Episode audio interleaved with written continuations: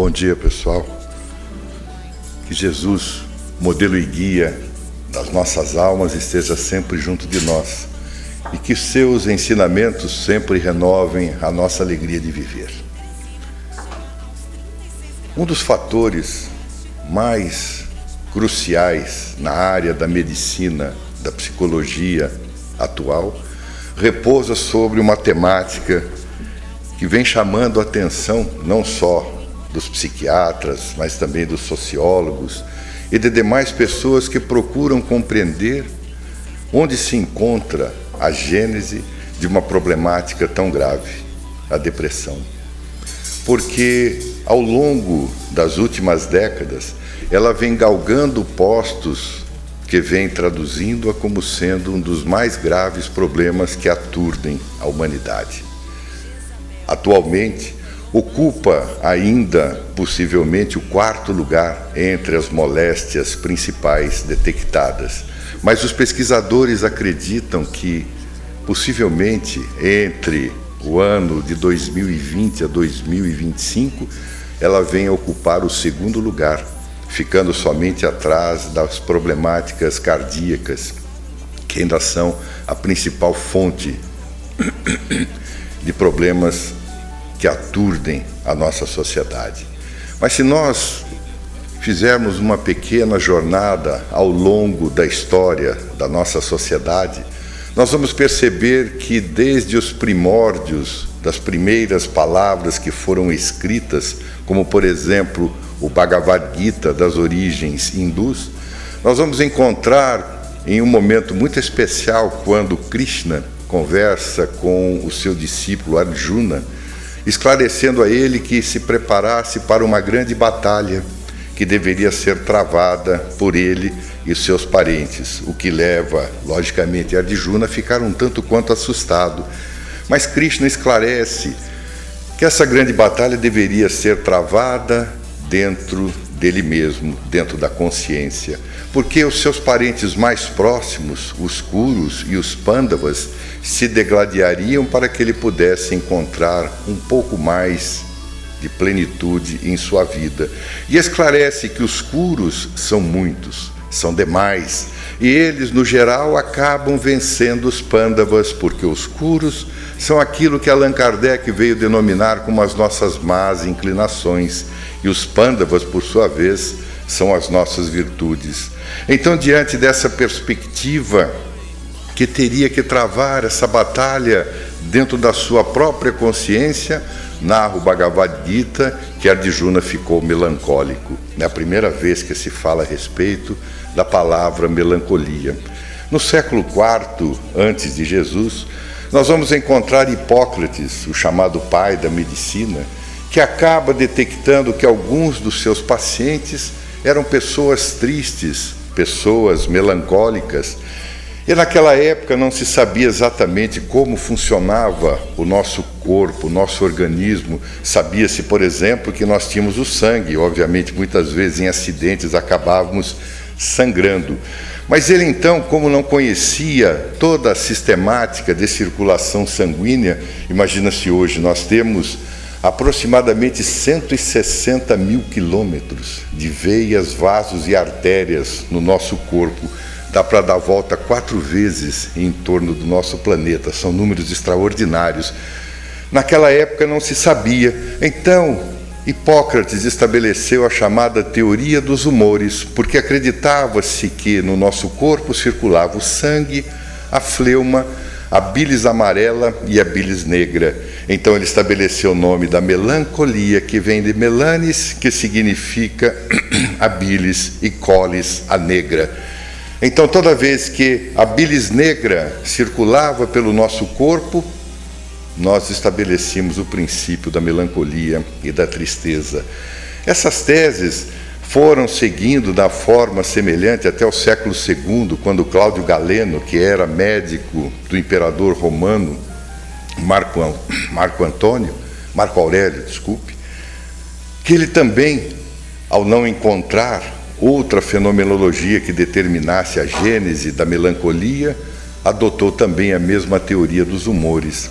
E essa teoria prosseguiu durante muitos e muitos séculos, até que pesquisadores procuraram compreendê-la sob um estágio um pouco mais profundo, já na área da medicina, já conhecedores de uma série de fatores que causavam muitas vezes outras perturbações de, na área da nossa saúde, nós vamos encontrar em 1899 o psiquiatra Emílio Kraepelin analisando um pouco mais de profundidade esses aspectos da melancolia e da tristeza e acaba então criando o um nome. Naquela época chamou-se loucura maníaco-depressiva. E ele chamava de maníaco porque há uma fase da depressão que é chamada mania. Não tem nada a ver com mania de fazer alguma coisa, ao contrário, ela é o momento da exaltação. E a depressão, a depressiva, é a fase da tristeza. Quando nós alternamos a exaltação com a tristeza, ele então começou a perceber que de fato não tratava-se especificamente de uma loucura, porque na época medieval havia se estabelecido que de fato esses processos melancólicos de tristeza se aproximavam muito da loucura. Tanto é que houve uma época em que ela foi chamada de assídia ou assédia. A Igreja Romana chegou a catalogá-la como sendo um pecado cardinal. Porque as freiras e os padres, quando eram atormentados pela melancolia, eles acabavam, de certa forma, segundo a, a proposta da teologia de então, amolentando o seu caráter. E quando o amolentamento do caráter é tão profundo, acaba redundando na melancolia, na tristeza. E se aproximava muito daquilo que se chamava loucura àquela época. Mas Kraepelin, analisando ainda mais profundamente, alguns anos depois, já na década de 1920, ele muda o nome e vem a chamar de psicose maníaco-depressiva. Nessa época, as psicoses começaram a ser anotadas como sendo um dos principais motivos de deterioração mental das pessoas. E como o termo ficou bastante forte, redundante, resolveram mudar. E hoje é conhecida como sendo transtornos da afetividade bipolar. A mania e a depressão prosseguem exaltando ou entristecendo as pessoas. Então nós percebemos que com o andar do tempo as coisas foram se modificando, até que se percebe que muitas vezes a depressão é causada por fatores multifuncionais. Na década de 1990, o presidente americano de então, George Bush, o pai, ele havia determinado que aquela deveria ser a era ou a década do cérebro. E houve um investimento maciço para que se investigasse as nossas características cerebrais. E começaram a perceber que nós tínhamos muito mais condicionantes do que se imaginava desde os primeiros estudos de 40 anos antes. Porque detectou-se que nós temos, através do nosso cérebro, uma emissão daquilo que eles denominaram neurotransmissores ou neuropeptídeos. São mais de 60 as nossas células cerebrais, os chamados neurônios, que na década de 1950, nas primeiras análises, imaginava-se que seriam 5 bilhões de neurônios, e por essa razão, como eles vão morrendo, quando chegássemos aos 40 anos, nós estaríamos fadados a uma desgraça completa. Mas foram percebendo que, na verdade, nós tínhamos muito mais neurônios do que se imaginava. A neurofisiologista a doutora Susan Clark diz que nós teríamos aproximadamente 100 bilhões de neurônios.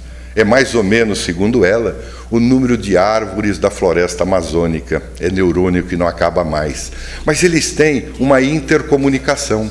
Toda vez que um neurônio emite a informação, existe o neurônio receptor. E através dessa emissão e recepção, elas vão se transformando em emissários ao longo do nosso sistema nervoso central. E esses neurotransmissores são aproximadamente 60 que se conhece na atualidade. E percebeu-se que quando o neurônio receptor não consegue receber a mensagem, ela acaba sendo falha ao longo da distribuição no sistema nervoso central. E perceberam que dois desses neuropeptídeos, a serotonina e a noradrenalina, todas as vezes em que elas não conseguiam caminhar ao longo de toda a tarefa que deveriam desempenhar, as pessoas nos tornávamos mais tristes, as pessoas nos tornávamos depressivos. Então começaram a surgir uma série de medicamentos que pudessem suprir essa necessidade da intercomunicação neuronal, como o mais famoso deles possivelmente é o Prozac, que muitas vezes as pessoas chamam do, do remédio da alegria, que ele combate a tristeza. Mas dentre esses fatores multifuncionais, também determinou-se, por exemplo, os fatores hereditários, os fatores genéticos. Porque se uma criança nasce em uma família cujo pai ou cuja mãe seja depressivo, a probabilidade de que ela também seja depressiva é de 30%.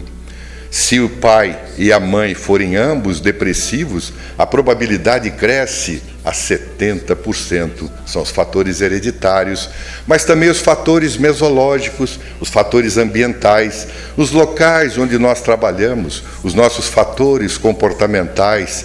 Se é um transtorno da afetividade, naturalmente nós, pelo fato de nos ambientarmos diante de nós mesmos em circunstâncias adversas ou circunstâncias negativas, faz com que nós invariavelmente soframos o impacto da tristeza, o impacto da depressão. Então, quando nós começamos a estabelecer novos princípios a respeito do entendimento da depressão, nós vamos sempre recorrendo ao Espiritismo. O Espiritismo tem uma característica muito peculiar. Quando foi lançado naquele famoso 18 de abril de 1857, começou a descortinar, digamos assim, toda a nossa característica primordial. Mostrou-nos, por exemplo, que nós somos seres imortais, que, independente da morte, nós renascemos. Essa frase que nós sempre lemos aqui nesse pórtico principal do nosso púlpito, que nascer, morrer e renascer ainda é uma lei. E é uma lei tão natural que nós nem nos damos conta dela, porque os processos são quase que automáticos e nós sempre estamos reencarnando com uma proposta de renovação. Então, quando nós percebemos que somos seres imortais e que as consequências das nossas dificuldades na vida atual são, a maioria das vezes, recorrentes às condições adversas de um passado remoto ou até muitas vezes de um passado recente. Nós começamos a perceber que há um componente que deve ser avaliado em nós mesmos. Então, Joana de Anjos nos diz que a depressão é inerente ao espírito e é dentro do espírito que ela deve ser analisada e que ela deve ser, então, devidamente combatida. E começa a estabelecer os princípios para que nós possamos melhor compreender a nossa situação atual.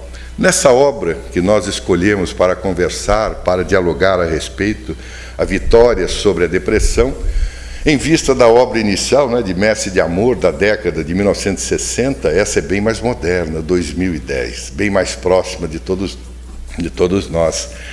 E é nessa obra em que ela faz, ela tece alguns comentários que sempre nos chamam a atenção. O primeiro deles é quando ela fala a respeito da sábia parábola do filho pródigo. Todos nós já ouvimos essa parábola, possivelmente diversas e diversas vezes, que fala a respeito de um jovem que se aproximou de seu pai e lhe pediu a parte que lhe cabia na, na herança. O pai aqueceu com a ideia, lhe deu aquilo que lhe cabia, e narra então a parábola de Jesus que ele foi viver em um país distante e viveu dissolutamente.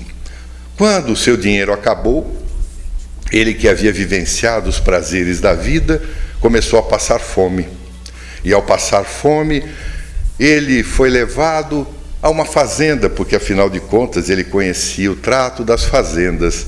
Mas ele foi levado a cuidar dos porcos. E aí nós percebemos que Jesus sempre tinha uma particularidade muito especial nas referências que fazia. Porque o povo hebreu, o judeu, por natureza, até hoje não come a carne de porco. ele entende que essa carne suína não seja adequada para os seus padrões de vida, então eles não comem a carne de porco.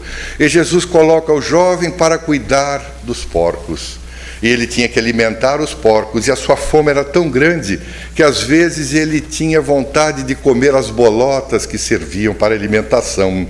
Mas narra a parábola que certa noite, ele então pensando a respeito da sua condição, ele caiu em si. E quando caiu em si, ele se recordou da casa do pai e tomou a decisão: amanhã mesmo eu vou voltar à casa do meu pai e tenho certeza que ele vai me alimentar, que ele vai me ajudar. Então Jesus prossegue a narrativa que na manhã seguinte, o jovem, quando se aproxima da fazenda do seu pai, o pai o reconhece à distância. Vai em direção ao seu filho, abraça, chama os servos e diz a ele que conceda ao filho um banho, conceda-lhe roupas novas, conceda-lhe anéis nos dedos e ao percata sapatos nos pés que ele estava descalço. Joana de Antes, analisando essa sábia parábola do filho pródigo, ela diz assim: no passado, a maioria de nós que hoje morejamos na doutrina espírita, conhecemos a doutrina de Jesus. Mas, por um determinado interesse de ordem pessoal ou desinteresse, nós abandonamos aquilo que Jesus havia nos solicitado. E por essa razão fomos viver em países distantes de forma dissoluta, de forma irresponsável. Mas como todos nós, mais dia menos dia, caímos em si, nos lembramos da casa do Pai e tomamos a decisão de para lá retornarmos. E quando nós retornamos à casa do Pai, ele nos coloca, como ela tão diz, a túnica da dignidade, a roupa nova. A túnica da dignidade quando nos propõe uma nova reencarnação. E quando nós reencarnamos novamente na escola do Espiritismo, não quer dizer que nós sejamos barulhentos, mas nós criamos na nossa área mental um extraordinário barulho. Um barulho que vem nos clamar para que nós possamos mudar a ótica de visão do mundo. E é essa ótica de visão do mundo que acaba nos trazendo uma série de informações a respeito de nós mesmos. Então, Joana de Ângeles, a nossa querida mentora nessa obra, e nós vamos nos permitir ler pequenos trechos, nos recorda que quando nós vestimos a túnica da dignidade que nos permite uma nova reencarnação, nós, obviamente, somos acolitados, vez por outra, por algumas circunstâncias que nos trazem ocorrências aflitivas. Então, ela nos fala a respeito dessas ocorrências e nos esclarece que, à medida que o indivíduo alcança o patamar da razão, e desenvolve a sensibilidade emocional e afetiva, mais desafiadoras se tornam as ocorrências em razão da capacidade para sofrê-las. É natural, portanto, que em cada fase do processo de crescimento espiritual experimente determinadas aflições que fazem parte do seu mecanismo de superação das injunções primárias, proporcionando-lhe mais recursos que lhe facultam o entendimento dos valores legítimos que devem ser analisados. É compreensível que, estando em um mundo organizado conforme as leis da matéria, que se altera com frequência, continuamente estão ocorrendo mudanças de estrutura que, ao serem captadas, podem apresentar-se como fenômenos destrutivos da forma aflitivos no conteúdo, desesperadores na maneira como se expressam, sempre, porém, com a finalidade de promoção do espírito encarnado. Quando essa nossa jornada, nós compreendemos que ela é uma jornada de retorno à casa do Pai, de retorno à nossa essência, porque se nós quando dá o estalo, significa que a coisa volta à normalidade.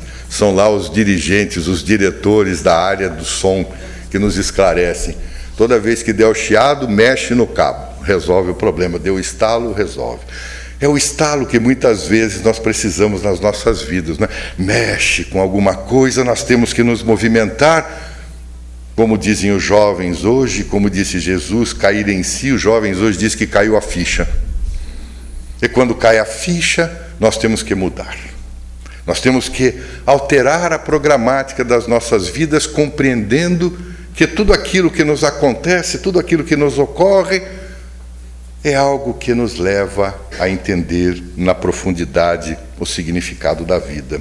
Às vezes as pessoas nos dizem assim, mas será que todo sofrimento é recorrente ao passado? E nós, os espíritas, somos campeões de pensarmos, na verdade, de acharmos. O achismo é terrível. Nós sempre achamos, ao invés de pensarmos, que lá no passado as pessoas diziam assim: eu devo ter atirado pedras na cruz para tanto sofrimento. Não é a realidade. E é muito difícil nós analisarmos esses amálgamas, porque Jesus, em um certo momento da sua trajetória, narra o Evangelho que ele passava na proximidade do chamado Lago de Siloé.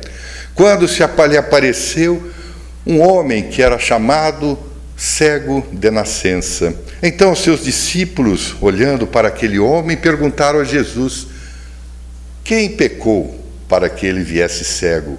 Os seus pais ou ele mesmo? Porque naquela época as tradições judaicas entendiam que muitas vezes os filhos pagavam pelos pecados dos pais. Mas eles perguntaram: foi ele ou foram os pais? E Jesus dá uma das mais extraordinárias respostas. Ele disse assim: nem ele, nem os pais. Ele veio dessa forma para que nele se manifestasse a misericórdia de Deus. Fez um bolinho de areia, colocou saliva, pôs nos olhos do jovem e disse assim: vai te lavar no lago de Siloé. Ele foi, lavou os olhos, tirou a areia. Quando abriu, ele enxergava novamente. Impossível nós determinarmos, porque o livro dos Espíritos, que muitas vezes nós escolhemos determinadas manifestações na matéria para que a nossa evolução seja mais rápida. Porque muitas vezes o fanal do sofrimento não nos atormenta somente a nós mesmos, mas muitas vezes aqueles que estão em nossa proximidade. E aqueles que estão próximos de nós aprendem, junto conosco, a lição necessária para que a evolução se dê mais rapidamente. Então as propostas são extraordinárias. Mas Joana de Ângeles prossegue estabelecendo que nós devemos, para vencermos esses aspectos da depressão, renovar as nossas atitudes. E o livro até Renovando Atitudes tem sido aí motivo de estudo ao longo de diversos estágios, não é? nas quartas-feiras e nos sábados. E então ela nos esclarece a respeito da renovação das atitudes, porque ela diz que, veja bem, a maioria de nós ainda somos vinculados pelas nossas emoções básicas, as nossas emoções primordiais. Se nós olharmos também pela história da nossa evolução como seres humanos, nós vamos perceber que aqueles primeiros hominídeos, os chamados homens da caverna, participamos da nossa própria história, acendendo a nossa primeira sensação, que foi, na verdade, o medo. E esse medo é tão bem esclarecido quando Platão, a quem Allan Kardec credencia junto com Sócrates na introdução do Evangelho e Espiritismo como sendo precursores do cristianismo, escreve uma obra que na verdade é uma conjuntura de acontecimentos quando ele convida diversas pessoas para participarem de um banquete e a partir daí escreve a obra. Numa das passagens, ele fala a respeito da caverna, do mito da caverna, porque naquela época nós descobrimos a primeira grande descoberta humana, o fogo. E quando nós descobrimos o fogo, nós nos encontrávamos dentro das furnas, porque nós tínhamos medo de sairmos das cavernas. Mas dentro dela, com o crepitar das labaredas, essas labaredas projetavam nas paredes das cavernas a nossa imagem que ficava meio trêmula, e nós olhávamos para as paredes e acrescentávamos o medo. Na decorrência do medo surge a ansiedade, e como motivo do medo e da ansiedade somados, surge então muitas vezes a nossa raiva, porque nós passamos raiva o tempo todo. Quem é de nós que não sente raiva? Eu sempre brinco com esse assunto, embora ele seja sério. Dirigir hoje na cidade de Campinas é um exercício extraordinário para não passar raiva. Porque os campineiros e aqueles que visitam a nossa cidade são todos paranormais.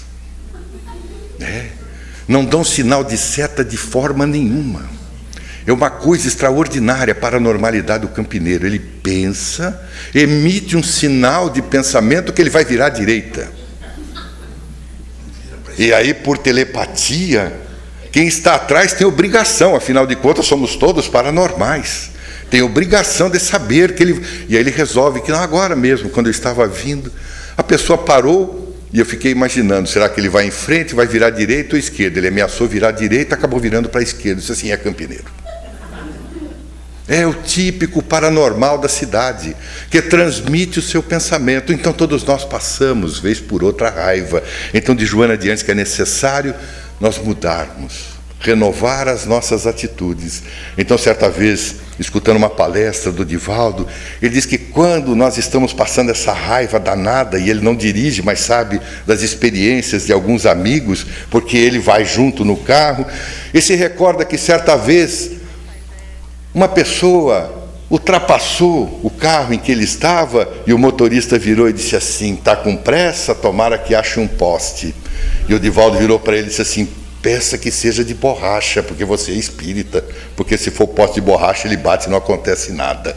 Então, a raiva faz parte das nossas sutilezas. Então, de Joana de Ângeles, que nós temos que renovar as nossas atitudes. E diz assim: o objetivo superior da reencarnação é o de propiciar mudanças morais nas atitudes vivenciadas, adotando novos comportamentos que possam produzir bem-estar e equilíbrio sem as torpes presenças dos conflitos existenciais.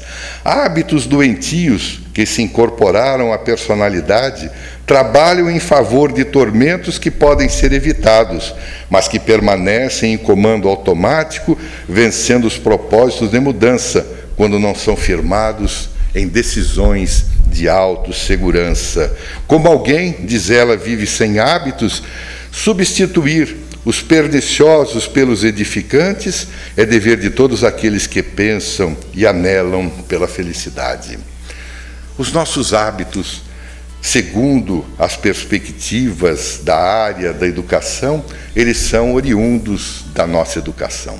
Porque quando nós somos bem educados, equivale a dizer que nós temos bons hábitos. Enquanto nós somos mal educados, nós temos maus hábitos. E a moderna psicologia estabelece que os nossos hábitos são aqueles que formam o nosso caráter. Se formos mal educados, maus hábitos, somos mau caráter. Se nós somos bem educados, bons hábitos, nós somos de bom caráter.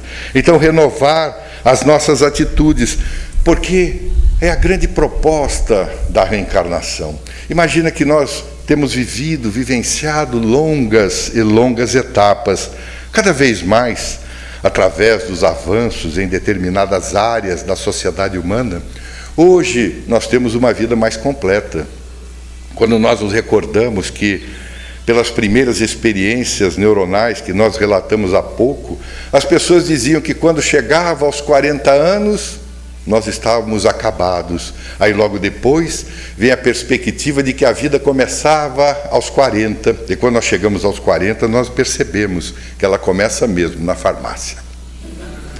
Remédio para isso, óculos para aquilo, é natural, faz parte da natureza mas nós somos diferentes. Eu me recordo quando eu tinha meus 17, 18 anos, meu pai estava na faixa dos 40, naquela época nós chamávamos eles de velho. Oh, velho, ele ficava neurótico com essa brincadeira, porque ele não se considerava velho. Quando eu cheguei aos 40, eu olhei para ele, 60 e pouco, eu disse assim: Meu Deus, eu cheguei aos 40, ele está nos 60, que maravilha. Eu olhava para ele com muito respeito. Agora que eu cheguei aos 60 e pouquinho, eu olho para ele nos 86 e quase tenho vontade de dizer assim: ó oh, jovem, porque tem uma nitidez ainda de pensamento, tem lá as suas problemáticas. Ele dizia que depois dos 60, se nós acordarmos, sentarmos na cama e não sentir dor nenhuma, pode deitar outra vez, porque já morreu mesmo. Não é? Mas agora com 86 tem lá as suas dores, mais uma nitidez extraordinária de pensamento. Então nós olhamos para ele e dizemos assim, jovens, porque a idade média nossa tem sido muito mais longeva. E quando nós adentramos a maturidade, nós mudamos a nossa probabilidade de pensarmos melhor, porque já estamos mais maduros. O Divaldo diz que um dos evangelhos mais extraordinários é de João, evangelista, porque ele foi o último a escrever e já era um octogenário, então ele não podia mentir. Porque quando nós estamos lá mais adiantados na jornada da reencarnação, estamos mais próximos de morrer. E como nós temos um medo danado da morte, nós tomamos alguns cuidados que, é como quando somos jovens, nós deixamos ele de lado. Então o tempo vai passando e nós mentimos menos. É o que Joana de Anjos fala a respeito da mendacidade. Porque ela diz que a criatura mendaz, a criatura que mente para si, mente para os outros, acaba se tornando um depressivo, uma pessoa entristecida. Então ela diz que muitas vezes nós imaginamos que as pessoas dizem assim: ah, essa foi uma mentira branca, como aquela que quando um filho atende o telefone nós não queremos atender, e diz assim: pai ou mãe, é fulano de tal, nós dizemos o que? Diga que eu não estou. E nós cadastramos ela como uma mentira branca. Ela diz que a mentira não é policromada, mentira é mentira. A mendacidade, o cuidado que se tem que ter para que não nos tornemos personagens mendazes das nossas próprias vidas, das nossas próprias estruturas mentais. Então, a eliminação, segundo ela, da culpa se dá pela forma como nós agimos porque toda vez que nós nos tornamos dependentes de um processo depressivo, é porque a culpa de algo que nós resolvemos muito mal nas nossas vidas toma conta dela. Então nós nos tornamos infelizes porque não conhecemos os meios para nos deslindarmos dela, mas o Espiritismo vem e nos dá aquilo que nós chamamos a fórmula mágica para que nós possamos nos deslindar das dificuldades Fora da caridade não há salvação. É a extraordinária bandeira que Allan Kardec defraudou para que nós possamos encontrar paz, possamos encontrar tranquilidade nos nossos corações. E vai mais além, porque perguntou a esses espíritos se havia uma possibilidade de nós sermos felizes. Aliás, foi a temática de ontem que nós conversamos, conversamos a respeito da obra de Joana de Anjos, que fala a respeito da felicidade. E lá na questão 921 do Livro dos Espíritos, na quarta parte das Esperanças e Consolações, Allan Kardec pergunta à espiritualidade se há uma forma para que todos nós pudéssemos, de maneira comum, sermos felizes. E a resposta dos espíritos é extraordinária. Eles dizem que para a vida natural, vida material, é necessário que nós tenhamos o necessário. Nada mais do que isso. Para a vida moral, é necessário que nós tenhamos a consciência tranquila e a fé no futuro. Sem esses dois instrumentos na vida espiritual e o instrumento da vida material, nós não encontramos felicidade, não encontramos paz. E quando nós não encontramos a paz, nós nos entristecemos, nos tornamos melancólicos. Então, que nós possamos sempre analisarmos a nós mesmos, as nossas próprias circunstâncias e percebermos que quando nós recebemos essa túnica da dignidade, essa oportunidade redentora de uma nova encarnação, que ela seja o grande fanal, como diz Joana de Andes, o grande objetivo das nossas vidas, encontrarmos a felicidade. Que Jesus, o incansável Mestre, como dissemos lá no início, através dos seus ensinamentos, nos permita sempre, a todos os instantes, sempre renovarmos a nossa alegria de viver. Muita paz e um bom sábado a todos.